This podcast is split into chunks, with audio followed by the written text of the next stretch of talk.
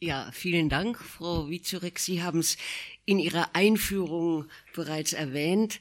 1807 ist ein bedeutendes Jahr im Leben der jungen Bettine Brentano. Es ist das Jahr, in dem sie ihrem Goethe an dessen Wirkungsstätte in Weimar zum ersten Mal leibhaftig begegnet. Im Geiste hat sie sich ihm schon seit langem vertraut gemacht. Das erfahren wir im dritten Teil des von ihr so genannten Tagebuchs. Es ist der dritte Teil des Briefwechsels und trägt den Untertitel Buch der Liebe. Mit einem Auszug aus diesem Buch der Liebe möchte ich die Lesung nun beginnen.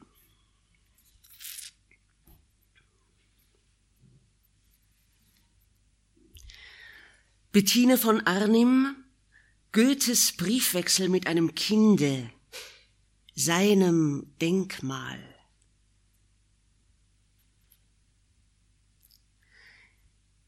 Wir hatten einen schönen Garten am Haus.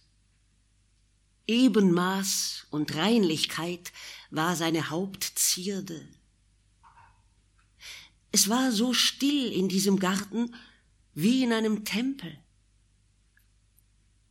Denke doch, wie es mir da erging, wie da alles so einfach war und wie ich deiner bewusst ward. Warum wühlt's mir im Herzen, wenn ich mich dran erinnere, wie ich da so still in der Mittagsstunde saß und dem Streben der jungen Weinranken nachspürte, wie die Sonnenstrahlen mich umwebten, die Bienen mich umsummten, die Käfer hin und her schwirrten? In solcher Stunde bin ich deiner zum ersten Mal inne geworden. Da lauschte ich, da hörte ich in der Ferne den Lärm der Welt. Da dachte ich bei mir, du bist außer dieser Welt aber mit wem bist du? Wer ist bei dir? Da besann ich mich auf nah und fern, da war nichts, was mir angehörte, da konnte ich nichts erfassen, mir nichts denken, was mein sein könne.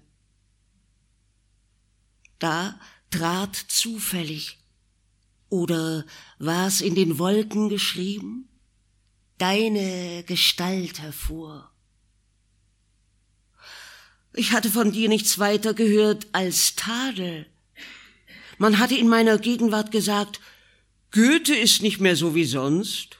Er ist stolz und hochmütig. Er kennt die alten Freunde nicht mehr. Seine Schönheit hat gewaltig abgenommen, und er sieht nicht mehr so edel aus wie sonst. Noch manches wurde von der Tante und Großmutter über dich gesprochen, was zu deinem Nachteil war. Ich hatte es nur im Vergessen angehört, denn ich wusste nicht, wer du seist. Jetzt, in dieser Einsamkeit und abgeschlossenen Stille, unter den Bäumen, die eben blühen wollten, da kamen diese Reden mir wieder ins Gedächtnis, da sah ich im Geist, wie die Menschen, die über dich urteilen wollten, Unrecht hatten. Ich sagte zu mir selbst, nein, er ist nicht unschön, er ist ganz edel. Er ist nicht übermütig gegen mich, trotzig ist er nur gegen die Welt, die da draußen lärmt.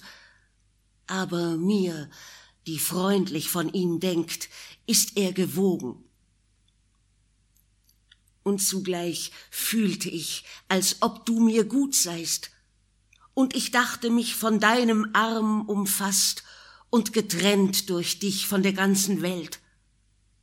Und im Herzen spürte ich dir nach und führte freundliche Gespräche in Gedanken mit dir. Da kam nachher meine Eifersucht, wenn man von dir sprach oder deinen Namen sagte. Es war, als habe man dich aus meiner Brust gerufen. Vergesse nicht, Goethe, wie ich dich lieben lernte, dass ich nichts von dir wusste, als dass man dich in meiner Gegenwart böslich erwähnt hatte, dass die Leute dich tadelten, und mein Herz sagte, nein, er ist größer und schöner als alle. Und da liebte ich dich mit heißer Liebe bis auf heut und trotzte der ganzen Welt bis auf heut. Und wer über dich sprach, von dem wendete ich mich ab. Ich konnte es nicht anhören. Wie ich aber endlich deine Herrlichkeit fassen sollte, da dehnten mir große Schmerzen die Brust aus. Ich legte in Tränen mein Angesicht auf das erste Buch, was ich von dir in Händen bekam. Es war der Meister. Mein Bruder Clemens hatte es mir gebracht. Wie ich allein war, da schlug ich das Buch auf. Da las ich deinen Namen gedruckt. Den sah ich an als wie dich selber.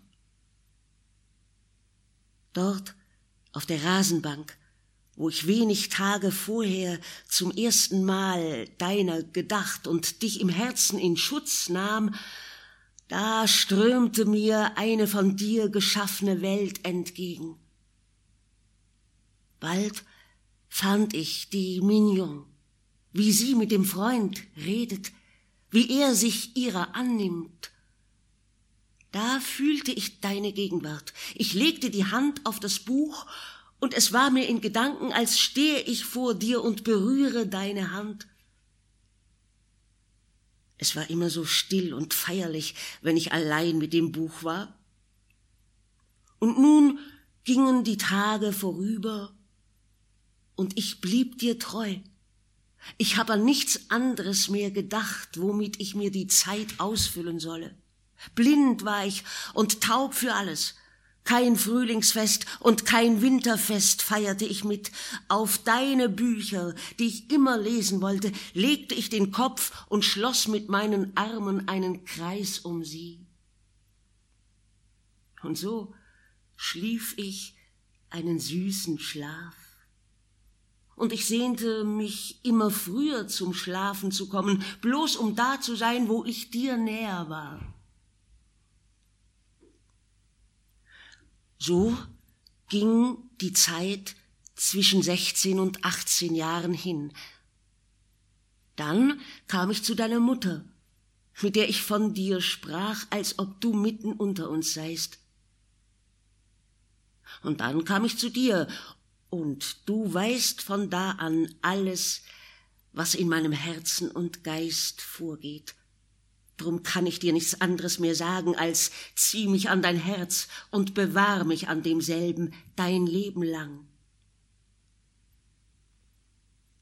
Gute Nacht. Morgen reise ich in die Wetterau.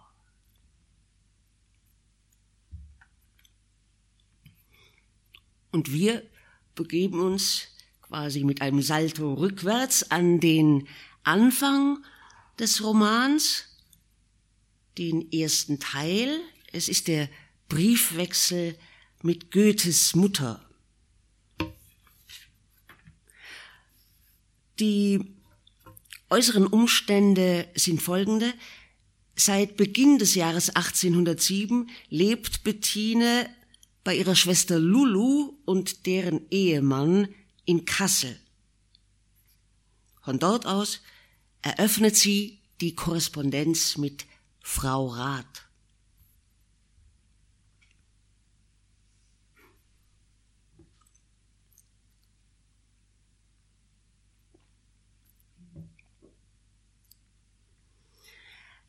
Am 1. März 1807.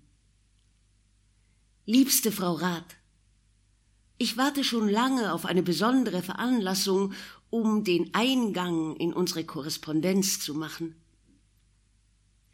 Seitdem ich aus ihrem Abrahams Schoß als dem Hafen stiller Erwartung abgesegelt bin, hat der Sturmwind noch immer den Atem angehalten, und das einerlei Leben hat mich wie ein schleichend Fieber um die schöne Zeit gebracht.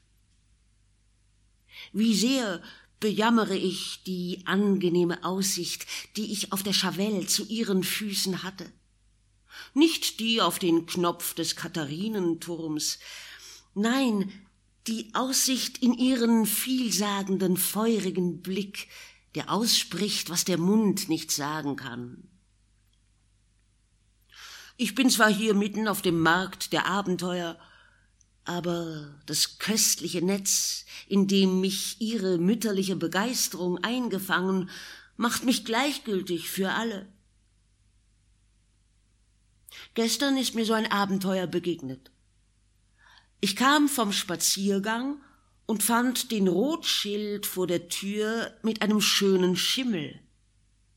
Er sagte, es sei ein Tier wie ein Lamm und ob ich mich nicht draufsetzen wolle. Ich ließ mich gar nicht bitten. Kaum war ich aufgestiegen, so nahm das Lamm Reis aus und jagte in vollem Galopp mit mir die Wilhelmshöher Allee hinauf. Ebenso kehrte es wieder um. Alle kamen totenblass mir entgegen.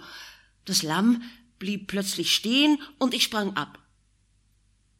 Nun sprachen alle von ihrem gehabten Schreck. Ich fragte, was ist denn passiert? Ei, der Gaul ist ja mit ihnen durchgegangen.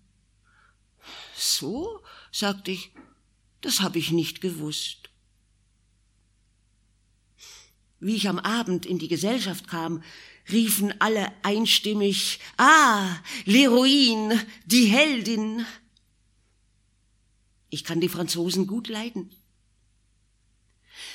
Leb sie wohl. Ich wünsch ihr eine gute Nacht und schreib sie mir bald, Bettine.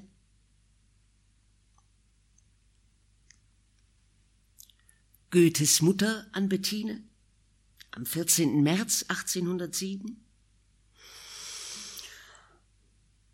Ich hab mir meine Feder frisch abknipsen lassen und das vertrocknete Tintenfass bis oben vollgegossen.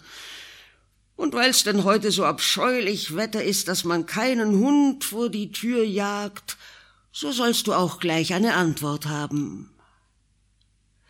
Liebe Bettine, ich vermisse dich sehr in der bösen Winterzeit. Wie bist du doch im vorigen Jahr so vergnügt dahergesprungen kommen? Wenn's kreuz und quer schneite, da wusst ich, das war so ein recht Wetter für dich. Ich braucht nicht lange zu warten, so warst du da.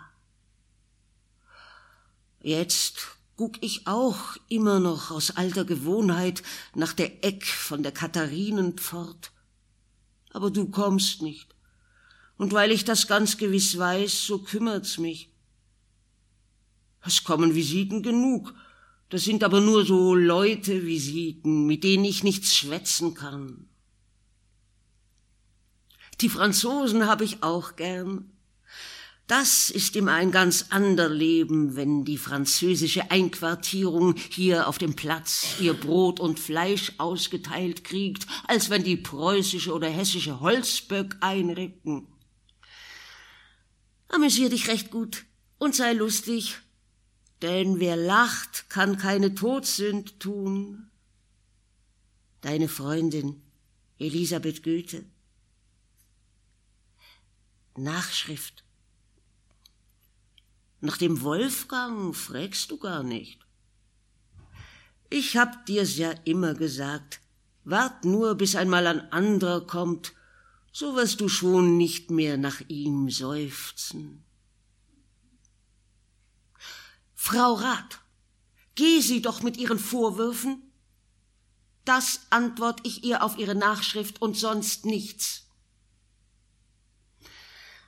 Jetzt rat sie einmal, was der Schneider für mich macht. Ein Andrien? Nein. Einen Joppel? Nein. Eine Montille? Nein. Einen Reifrock?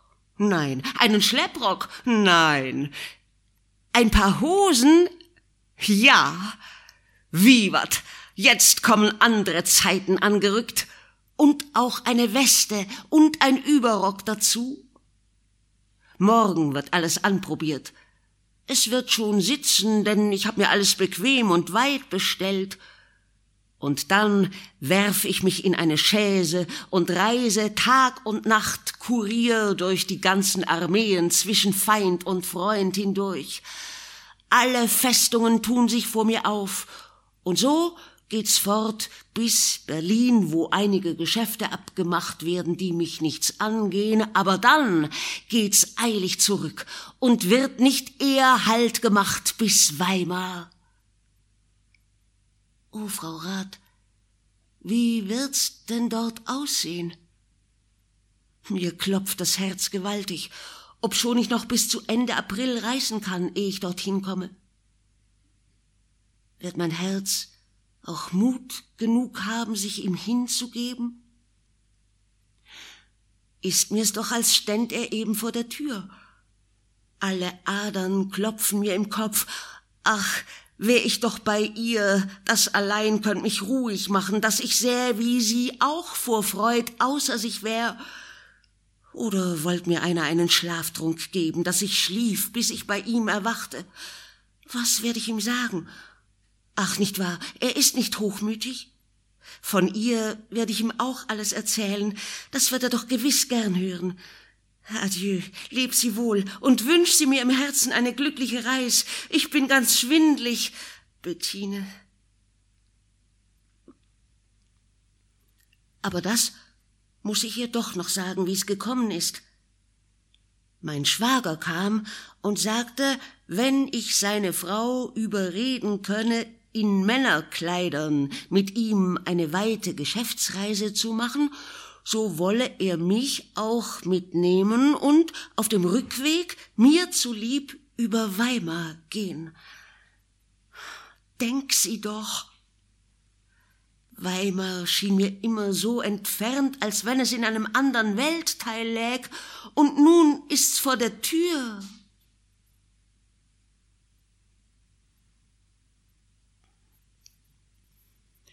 Am 5. Mai 1807. Liebe Frau Rath, eine Schachtel wird ihr mit dem Postwagen zukommen, beste Frau Mutter, darin sich eine Tasse befindet. Tue sie mir den Gefallen, ihren Tee frühmorgens draus zu trinken, und denk sie meiner dabei. Den Wolfgang habe ich endlich gesehen. Aber ach, was hilft's? Mein Herz ist geschwellt wie das volle Segel eines Schiffs, das fest vom Anker gehalten ist am fremden Boden und doch so gern ins Vaterland zurück möchte. Adieu, meine liebe gute Frau Mutter. Heilt sie mich lieb? Bettine Brentano. Goethes Mutter an Bettine. Was lässt du die Flügel hängen? Nach einer so schönen Reise schreibst du einen so kurzen Brief und schreibst nichts von meinem Sohn, als dass du ihn gesehen hast? Das hab ich auch schon gewusst, und er hat mir's gestern geschrieben. Was hab ich von deinem geankerten Schiff? Da weiß ich so viel wie nichts. Schreib doch, was passiert ist. Denk doch, dass ich ihn acht Jahre nicht gesehen hab und ihn vielleicht nie wiedersehe. Wenn du mir nichts von ihm erzählen willst, wer soll mir denn dann erzählen? Hab ich nicht deine albernen Geschichten hundertmal angehört, die ich auswendig weiß, und nun, wo du etwas Neues erfahren hast, etwas Einziges, wo du weißt, dass du mir die größte Freude machen könntest, da schreibst du nichts, ja, fehlt dir denn was? Bist du traurig? Liebe, liebe Tochter, mein Sohn soll dein Freund sein, dein Bruder, der dich gewiss liebt. Und du sollst mich Mutter heißen in Zukunft für alle Täg, die mein spätes Alter noch zählt.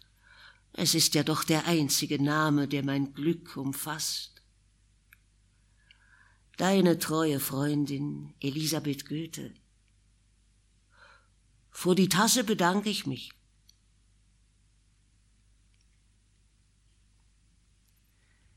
An Goethes Mutter am 16. Mai. Ich hab gestern an ihren Sohn geschrieben. Verantwort sie es bei ihm. Ich will ihr auch gern alles schreiben, aber ich hab jetzt immer so viel zu denken. Es ist mir fast eine Unmöglichkeit, mich loszureißen. Ich bin in Gedanken immer bei ihm. Wie soll ich denn sagen, wie es gewesen ist? Hab sie Nachsicht und Geduld. Ich will die ander Woche nach Frankfurt kommen, da kann sie mir alles abfragen. Ihr Kind, Bettine. Ich lieg schon eine Weile im Bett, und da treibt mich's doch heraus, dass ich ihr alles schreib von unserer Reise. Ich hab ihr ja geschrieben, dass wir in männlicher Kleidung durch die Armeen passierten. Gleich vorm Tor ließ uns der Schwager aussteigen. Er wollte sehen, wie die Kleidung uns stehe. Die Lulu sah sehr gut aus, denn sie ist prächtig gewachsen und die Kleidung war sehr passend gemacht. Mir war aber alles zu weit und zu lang, als ob ich's auf dem Krempelmarkt erkauft hätte. Der Schwager lachte über mich und sagte, ich sähe aus wie ein Savoyardenbube. Ich könnte gute Dienste leisten. Der Kutscher hatte uns vom Weg abgefahren, durch einen Wald, und wie ein Kreuzweg kam, da wusste er nicht, wo hinaus.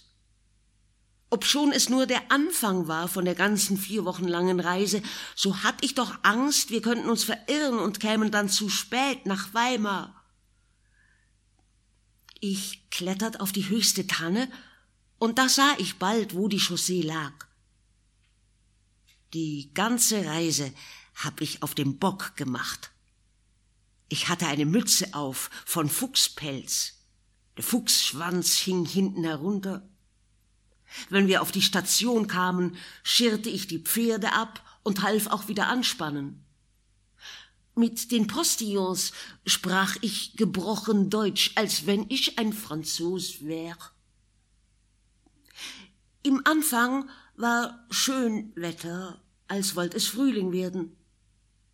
Bald wurde es ganz kalter Winter, die Räder pfiffen von der Kälte. Ich saß auf dem Kutschersitz und hatte gar nicht kalt, die Winterkält schlägt Funken aus mir. Wie's nah an die Mitternacht rückte, da hörten wir Pfeifen im Walde. Mein Schwager reicht mir ein Pistol aus dem Wagen und fragte, ob ich Mut habe, loszuschießen, wenn die Spitzbuben kommen. Ich sagte ja, die Lulu hatte große Angst im Wagen. Ich aber unter freiem Himmel mit der gespannten Pistole, den Säbel umgeschnallt, unzählige funkelnde Sterne über mir, die blitzenden Bäume, die ihren Riesenschatten auf den breiten, mondbeschienenen Weg warfen, das alles machte mich kühn auf meinem erhabenen Sitz. Da dacht ich an ihn, wenn der mich in seinen Jugendjahren so begegnet hätte, ob das nicht einen poetischen Eindruck auf ihn gemacht haben würde, dass er Lieder auf mich gemacht hätte und mich nimmermehr vergessen? So war ich in jener kalten, hellen Winternacht gestimmt, in der ich keine Gelegenheit fand, mein Gewehr loszuschießen?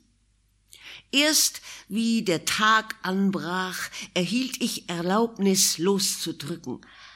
Der Wagen hielt und ich lief in den Wald und schoss in die dichte Einsamkeit ihrem Sohn zu Ehren mutig los. In Berlin war ich wie ein Blinder unter vielen Menschen und auch geistesabwesend war ich, an nichts konnte ich teilnehmen, Ach, wie oft schlug es da Alarm, plötzlich unversehens, mitten in die stille Ruhe, ich wusste nicht von was. Schneller als ich denken konnte, hatte mich ein süßer Schrecken erfasst. O Mutter, Mutter, denk sie an ihren Sohn, wenn sie wüsste, sie sollte ihn in kurzer Zeit sehen. Sie wär auch wie ein Blitzableiter, in den alle Gewitter einschlügen. Wie wir nur noch wenig Meilen von Weimar waren, da sagte mein Schwager, er wünsche nicht, den Umweg über Weimar zu machen und lieber eine andere Straße zu fahren. Ich schwieg stille. Aber die Lulu litt es nicht. Sie sagte, einmal wär mir's versprochen und er müsste mir Wort halten. Ach, Mutter, das Schwert hing an einem Haar über meinem Haupt, aber ich kam glücklich drunter weg. In Weimar kamen wir um zwölf Uhr an. Wir aßen zu Mittag, die beiden legten sich aufs Sofa und schliefen, ich aber nicht. Drei Nächte hatten wir durchwacht. Ich rate Ihnen, sagte mein Schwager, auch auszuruhen. Der Goethe wird sich nicht viel draus machen, ob Sie zu ihm kommen oder nicht. Und was Besonderes wird auch nicht an ihm zu sehen sein. Kann sie denken, dass mir diese Rede allen Mut benahm? Ach, ich wusste nicht, was ich tun sollte. Ich war ganz allein in der fremden Stadt. Ich hatte mich anders angekleidet. Ich stand am Fenster und sah nach der Turmuhr. Eben schlug es halb drei. Es war mir auch so, als ob sich Goethe nichts draus machen werde, mich zu sehen. Es fiel mir ein, dass ihn die Leute stolz nennen. Auf einmal schlug es drei Uhr, und da war es doch auch grad, als hätt er mich gerufen. Ich lief hinunter nach dem Lohnbedienten, kein Wagen da. Eine Portechaise? Nein, sagte ich, das ist eine Equipage fürs Lazarett. Wir gingen zu Fuß. Es war ein wahrer Schokoladenbrei auf der Straße. Über den dicken Morast musste ich mich tragen lassen. Und so kam ich zu Wieland, nicht zu ihrem Sohn. Den Wieland hatte ich nie gesehen. Ich tat, als sei ich eine alte Bekanntschaft von ihm. Er besann sich hin und her und sagte, ja, ein lieber bekannter Engel sind Sie gewiss, aber ich kann mich nicht besinnen, wann und wo ich sie gesehen habe. Ich scherzte mit ihm und sagte, jetzt hab ich's herausgekriegt, dass Sie von mir träumen, denn anderswo können Sie mich unmöglich gesehen haben. Von ihm ließ ich mir ein Billett an Ihren Sohn geben. Ich hab's mir nachher mitgenommen und zum Andenken aufbewahrt. Und hier schreib ich ihr's ab. Bettina Brentano, Sophie Larochens Enkelin, wünscht dich zu sehen, lieber Bruder, und gibt vor, sie fürchte sich vor dir. Und ein Zettelchen, das ich ihr mitgebe, würde ein Talisman sein, der ihr Mut gäbe. Wiewohl ich ziemlich gewiss bin, dass sie nur ihren Spaß mit mir treibt so muss ich doch tun, was sie haben will, und es soll mich wundern, wenn dir's nicht ebenso wie mir geht. W. Den 23. April 1807. Mit diesem Billett ging ich hin. Das Haus liegt dem Brunnen gegenüber wie rauschte mir das Wasser so betäubend. Ich kam die einfache Treppe hinauf. In der Mauer stehen Statuen von Gips. Sie gebieten Stille. Zum wenigsten ich könnte nicht laut werden auf diesem heiligen Hausflur. Alles ist freundlich und doch feierlich. In den Zimmern ist die höchste Einfachheit zu Hause. Ach, so einladend. Fürchte dich nicht, sagten mir die bescheidenen Wände. Er wird kommen und wird sein und nicht mehr sein wollen wie du. Und da ging die Tür auf, und da stand er feierlich ernst und sah mich unverwandten Blickes an. Ich streckte die Hände nach ihm, glaub ich. Bald wusst ich nichts mehr. Goethe fing mich rasch auf an sein Herz. Armes Kind, hab ich sie erschreckt? Das waren die ersten Worte, mit denen seine Stimme mir ins Herz drang. Er führte mich in sein Zimmer und setzte mich auf das Sofa gegen sich über. Da waren wir beide stumm. Endlich unterbrach er das Schweigen. Sie haben wohl in der Zeitung gelesen, dass wir einen großen Verlust vor wenig Tagen erlitten haben durch den Tod der Herzogin Amalie. Ach, sagte ich, ich lese die Zeitung nicht. So? Ich habe geglaubt, alles interessiere Sie, was in Weimar vorgehe. Nein, Nichts interessiert mich als nur Sie, und da bin ich viel zu ungeduldig, in der Zeitung zu blättern. Sie sind ein freundliches Kind. Lange Pause. Ich auf das fatale Sofa gebannt, so ängstlich. Sie weiß, dass es mir unmöglich ist, so wohlerzogen dazusitzen. Ach, Mutter, kann man sich selbst so überspringen? Ich sagte plötzlich, hier auf dem Sofa kann ich nicht bleiben, und sprang auf.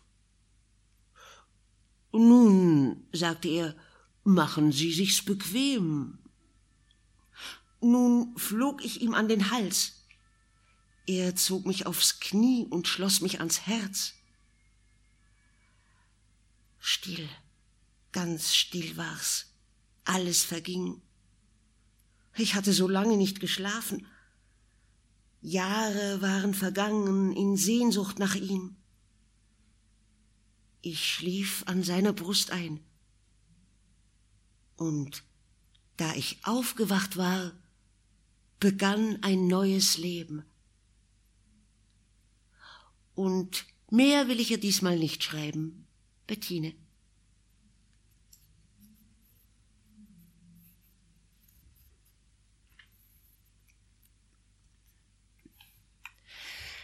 Anfang Mai 1808. Liebe Frau Rath, ich habe freilich einen Brief vom Wolfgang hier im Rheingau erhalten. Er schreibt, halte meine Mutter warm und behalte mich lieb. Diese lieben Zeilen sind in mich eingedrungen wie ein erster Frühlingsregen. Ich bin sehr vergnügt, dass er verlangt, ich soll ihn lieb behalten. Ich weiß es wohl, dass er die ganze Welt umfasst. Ich weiß, dass ihn die Menschen sehen wollen und sprechen, dass ganz Deutschland sagt, unser Goethe. Ich aber kann ihr sagen, dass mir bis heute die allgemeine Begeisterung für seine Größe, für seinen Namen noch nicht aufgegangen ist, meine Liebe zu ihm beschränkt sich auf das Stübchen mit weißen Wänden, wo ich ihn zuerst gesehen, wo am Fenster der Weinstock von seiner Hand geordnet hinaufwächst, wo er auf dem Strohsessel sitzt und mich in seinen Armen hält. Da lässt er keinen Fremden ein, und da weiß er auch von nichts als nur von mir allein.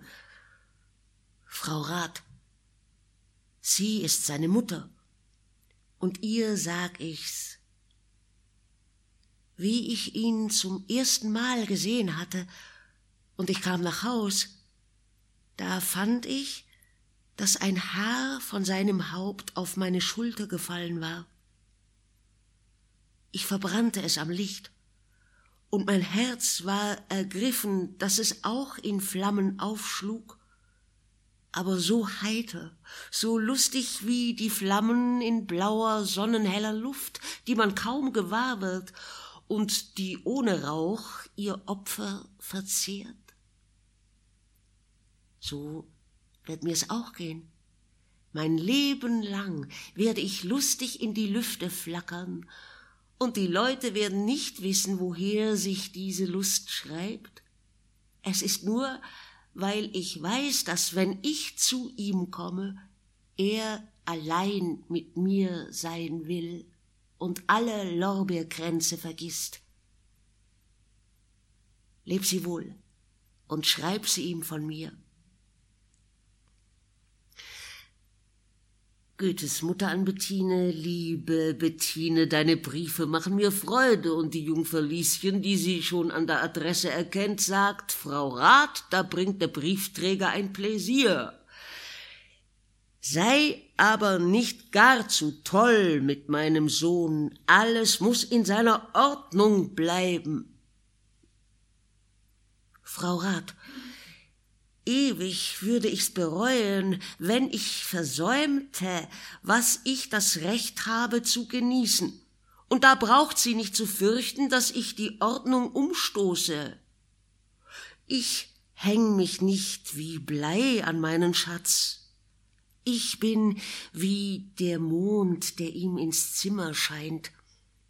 Wenn die geputzten Leute da sind und die vielen Lichter angezündet, dann wird er wenig bemerkt.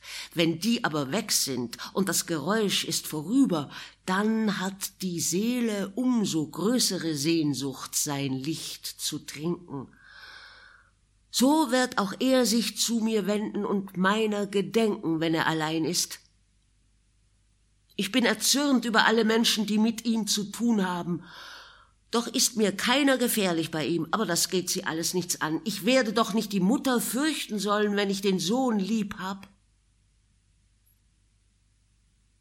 An Bettine. Ei, Mädchen, du bist ja ganz toll. Was bildst du dir ein? Ei, wer ist denn dein Schatz, der an dich denken soll bei Nacht im Mondschein? Ja, meinst du, der hätt nichts Besseres zu tun? Ja, Pruste Mahlzeit.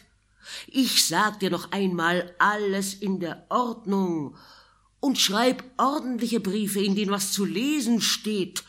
Dummes Zeug nach Weimar schreiben. Schreib, was dir begegnet. Alles ordentlich hintereinander.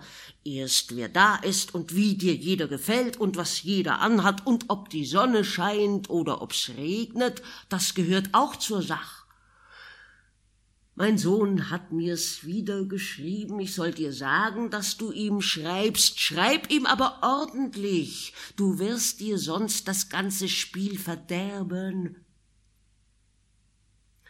Am Freitag war ich im Konzert, da wurde Violoncell gespielt, da dachte ich an dich, es klang so recht wie deine braunen Augen. Adieu, Mädchen, du fehlst überall deiner Frau Rat.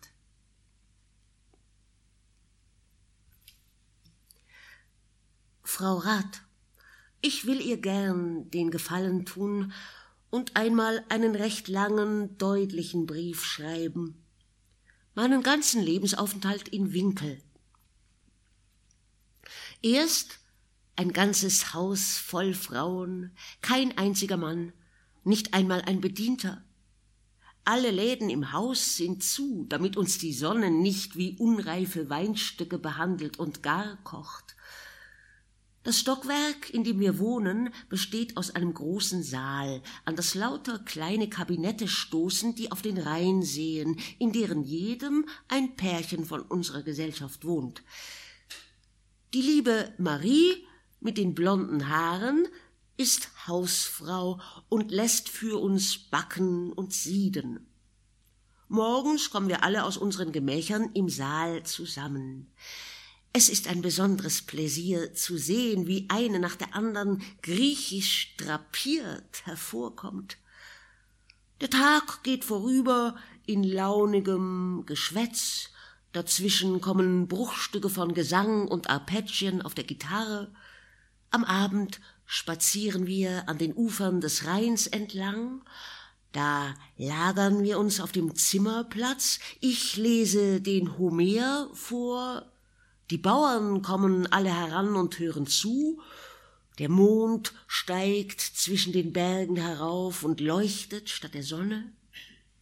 Und wenn wir das Buch zumachen, so ist ein wahres politisches Verhandeln, die Götter gelten nicht mehr und nicht weniger als andere Staatsmächte, und die Meinungen werden so hitzig behauptet, dass man denken sollte, alles wäre gestern geschehen und es wäre manches noch zu ändern.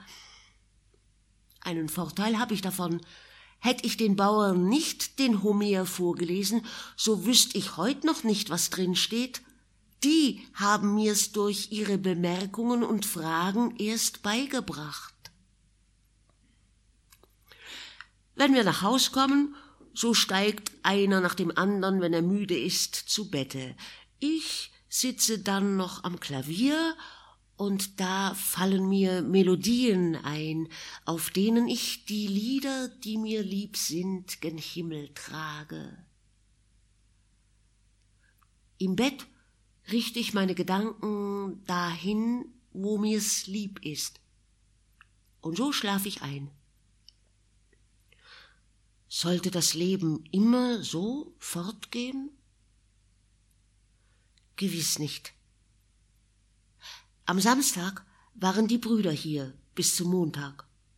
Da haben wir die Nächte am Rhein verschwärmt, George mit der Flöte, wir sangen dazu, so ging's von Dorf zu Dorf, bis uns der aufgehende Tag nach Hause trieb. Frau Mutter, auf dem prächtigen Rheinspiegel in Mondnächten dahingleiten und singen, wie das Herz eben aufjauchzt, allerlei lustige Abenteuer bestehen in freundlicher Gesellschaft, ohne Sorge aufstehen, ohne Harm zu Bette gehen, das ist so eine Lebensperiode, in der ich mitten inne stehe. Aber warum lasse ich mir das gefallen? Weiß ich's nicht besser? Und ist die Welt nicht groß und mancherlei in ihr, was bloß des Menschengeistes hart, um in ihm lebendig zu werden? Und soll das alles mich unberührt lassen? Ja, der Mensch hat ein Gewissen. Es mahnt ihn, er soll nichts fürchten und soll nichts versäumen, was das Herz von ihm fordert. Die Leidenschaft ist ja der einzige Schlüssel zur Welt. Durch die lernt der Geist alles kennen und fühlen. Wie soll er denn sonst in sie hineinkommen? Und da fühl ich, dass ich durch die Liebe zu ihm erst in den Geist geboren bin, dass durch ihn die Welt sich mir erst aufschließt, da mir die Sonne scheint und der Tag sich von der Nacht scheidet. Was ich durch diese Liebe nicht lerne, das werde ich nie begreifen. Ich wollt, ich säß an seiner Tür ein armes Bettelkind, und nähm ein Stückchen Brot von ihm, und er erkennte dann an meinem Blick, wes Geistes Kind ich bin. Warum tu ich's denn nicht? Es kommt ja nur darauf an, dass ich Mut fasse. So kann ich in den Hafen meines Glückes einlaufen. Weiß sie noch, wie ich den Winter durch Schnee und Regen gesprungen kam und sie fragt, wie läufst du doch über die Gasse? Und ich sagte, wenn ich die alte Stadt Frankfurt nicht wie einen Hühnerhof traktieren sollte, so würd ich nicht weit in der Welt kommen. Und da meinte sie, mir sei gewiss kein Wasser zu tief und kein Berg zu hoch. Und ich dachte damals schon, ja, wenn Weimar der höchste Berg und das tiefste Wasser ist. Jetzt kann ich's ihr noch besser sagen, dass mein Herz schwer ist und bleiben wird, solang ich nicht bei ihm bin, und das mag sie nun in der Ordnung finden oder nicht. Adieu, leb sie recht wohl. Ich werd nächstens bei ihr angerutscht kommen.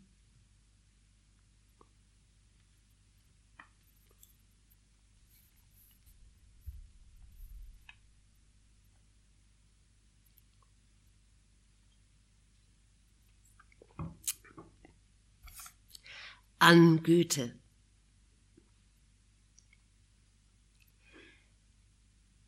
Gestern saß ich der Mutter gegenüber auf meinem Schemel. Sie sah mich an und sagte Nun, was gibt's? Warum siehst du mich nicht an? Ich wollte, sie solle mir erzählen. Ich hatte den Kopf in meine Arme verschränkt. Nein, sagte sie, wenn du mich nicht ansiehst, so erzähl ich nichts und da ich meinen Eigensinn nicht brechen konnte, ward sie ganz still. Ich ging auf und ab durch die drei langen, schmalen Zimmer, und so oft ich an ihr vorüberschritt, sah sie mich an, als wollte sie sagen, wie lange soll's dauern? Endlich sagte sie, Hör, ich dachte, du gingst. Wohin? fragte ich nach Weimar zum Wolfgang und holtest dir wieder Respekt gegen seine Mutter.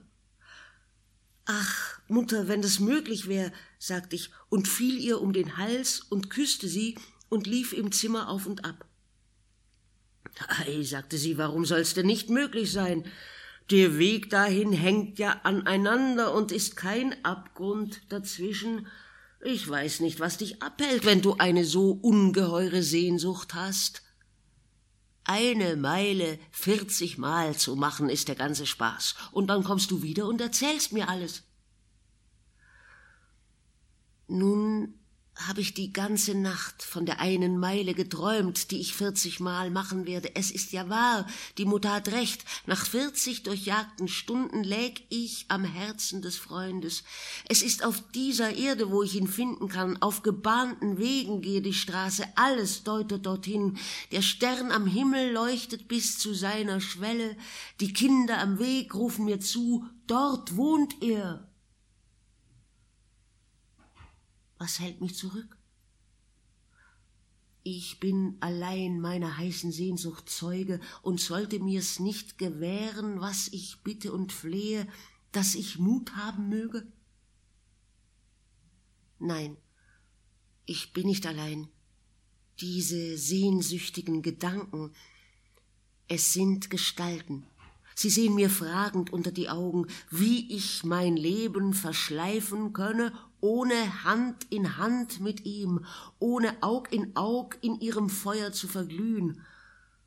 O Goethe, ertrag mich. Nicht alle Tage bin ich so schwach, dass ich mich hinwerfe vor dir und nicht aufhören will zu weinen, bis du mir alles versprichst. Es geht wie ein schneidend Schwert durch mein Herz, dass ich bei dir sein möchte, bei dir, und nichts anderes will ich, so wie das Leben vor mir liegt, weiß ich nichts, was ich noch fordern könnte. Ich will nichts Neues wissen, nichts soll sich regen, kein Blatt am Baum, die Lüfte sollen schweigen, Stille soll's in der Zeit sein, und du sollst ausharren in Gelassenheit, bis alle Schmerzen an deiner Brust verwunden sind.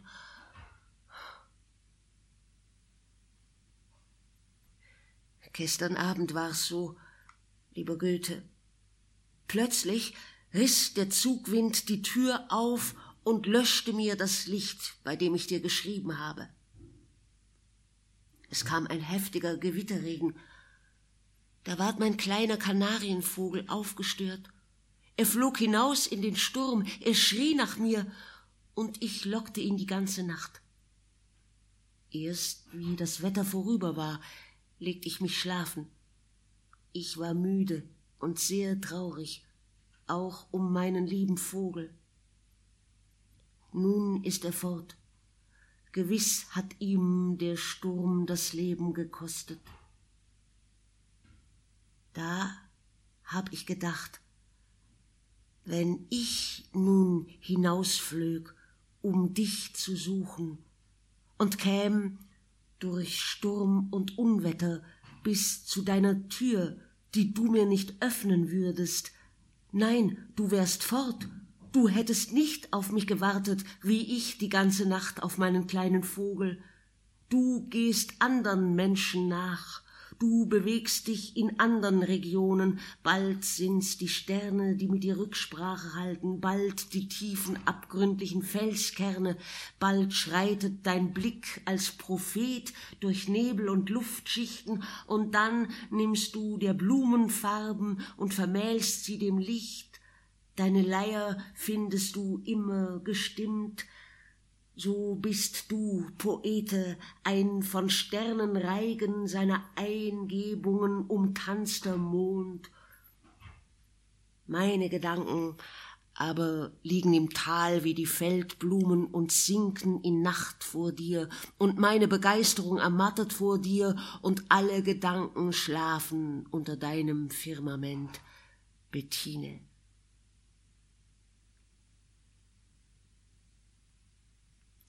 Goethe an Bettine.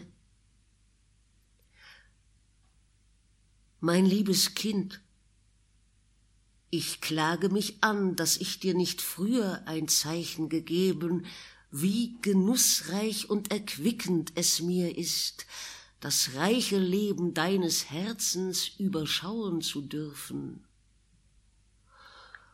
Wenn es auch ein Mangel in mir ist, dass ich dir nur wenig sagen kann, so ist es Mangel an Fassung über alles, was du mir gibst.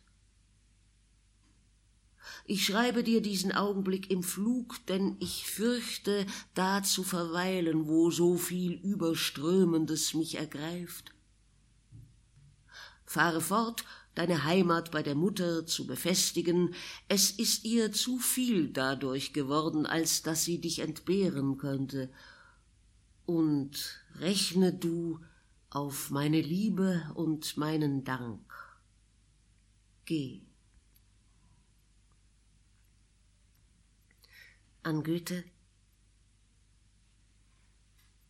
Wenn ich alles aus dem Herzen in die Feder fließen ließ, so würdest du manches Blatt von mir beiseite legen, denn immer von mir und von dir und einzig von meiner Liebe, das wär doch nur der bewusste ewige Inhalt. Ich hab's in den Fingerspitzen und meine, ich müsste dir erzählen, was ich nachts von dir geträumt habe. Häufig habe ich denselben Traum. Und es hat mir schon viel Nachdenken gemacht, dass meine Seele immer unter denselben Bedingungen mit dir zu tun hat. Es ist, als solle ich vor dir tanzen. Ich bin ätherisch gekleidet. Ich habe ein Gefühl, dass mir alles gelingen werde. Die Menge umdrängt mich. Ich suche dich. Dort sitzest du frei mir gegenüber. Es ist, als ob du mich nicht bemerktest und seiest mit anderem beschäftigt. Jetzt trete ich vor dich, goldbeschuhet, und die silbernen Ärmel hängen nachlässig und warte. Da hebst du das Haupt Dein Blick ruht auf mir unwillkürlich. Ich ziehe mit leisen Schritten magische Kreise. Dein Aug verlässt mich nicht mehr. Du musst mir nach, wie ich mich wende, und ich fühle einen Triumph des Gelingens. Alles, was du kaum ahnest, das zeige ich dir im Tanz und du staunst über die Weisheit, die ich dir vortanze. Bald werf ich den lustigen Mantel ab und zeig dir meine Flügel und steig auf in die Höhen. Da freu ich mich, wie dein Aug mich verfolgt.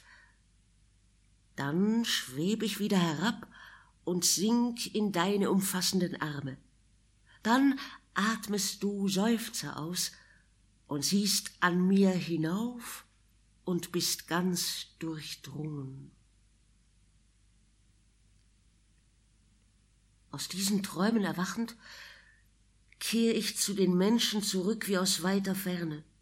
Ihre Stimmen schallen mir fremd und ihre Gebärden auch. Und nun lass mich bekennen, dass bei diesem Bekenntnis meiner Traumspiele meine Tränen fließen. Einmal hast du für mich gesungen, so lasst mich scheinen, bis ich werde, zieht mir das weiße Kleid nicht aus. Diese magischen Reize, diese Zauberfähigkeiten sind mein weißes Kleid. Ich flehe auch, dass es mir bleibe, bis ich werde. Aber, Herr, diese Ahnung lässt sich nicht bestreiten, dass auch mir das weiße Kleid ausgezogen werde und dass ich in den gewöhnlichen, des alltäglichen, gemeinen Lebens einhergehen werde und dass diese Welt, in der meine Sinne lebendig sind, versinken wird. Das was ich schützend decken sollte, das werde ich verraten. Da, wo ich duldend mich unterwerfen sollte, da werde ich mich rächen, und da, wo mir unbefangene kindliche Weisheit einen Wink gibt, da werd ich Trotz bieten und es besser wissen wollen. Aber das Traurigste wird sein, dass ich mit dem Fluch der Sünde belasten werde, was keine ist, wie sie es alle machen. Und mir wird Recht dafür geschehen. Du bist mein Schutzaltar, zu dir werd ich flüchten. Diese Liebe, diese mächtige, die zwischen uns waltet, und die Erkenntnis, die mir durch sie wird und die Offenbarungen, die werden meine Schutzmauern sein. Sie werden mich frei machen von denen, die mich richten wollen. Dein Kind.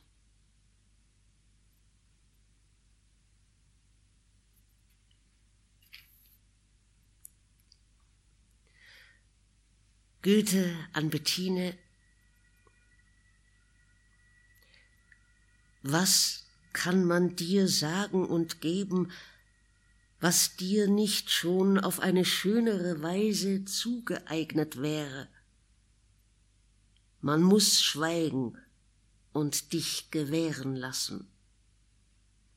Ich sage dir nicht, komm, ich will nicht, den kleinen Vogel aus dem Neste gestört haben. Aber der Zufall würde mir nicht unwillkommen sein, der Sturm und Gewitter benützte, um ihn glücklich unter mein Dach zu bringen. Auf jeden Fall, liebste Bettine, bedenke, dass du auf dem Weg bist, mich zu verwöhnen. Goethe.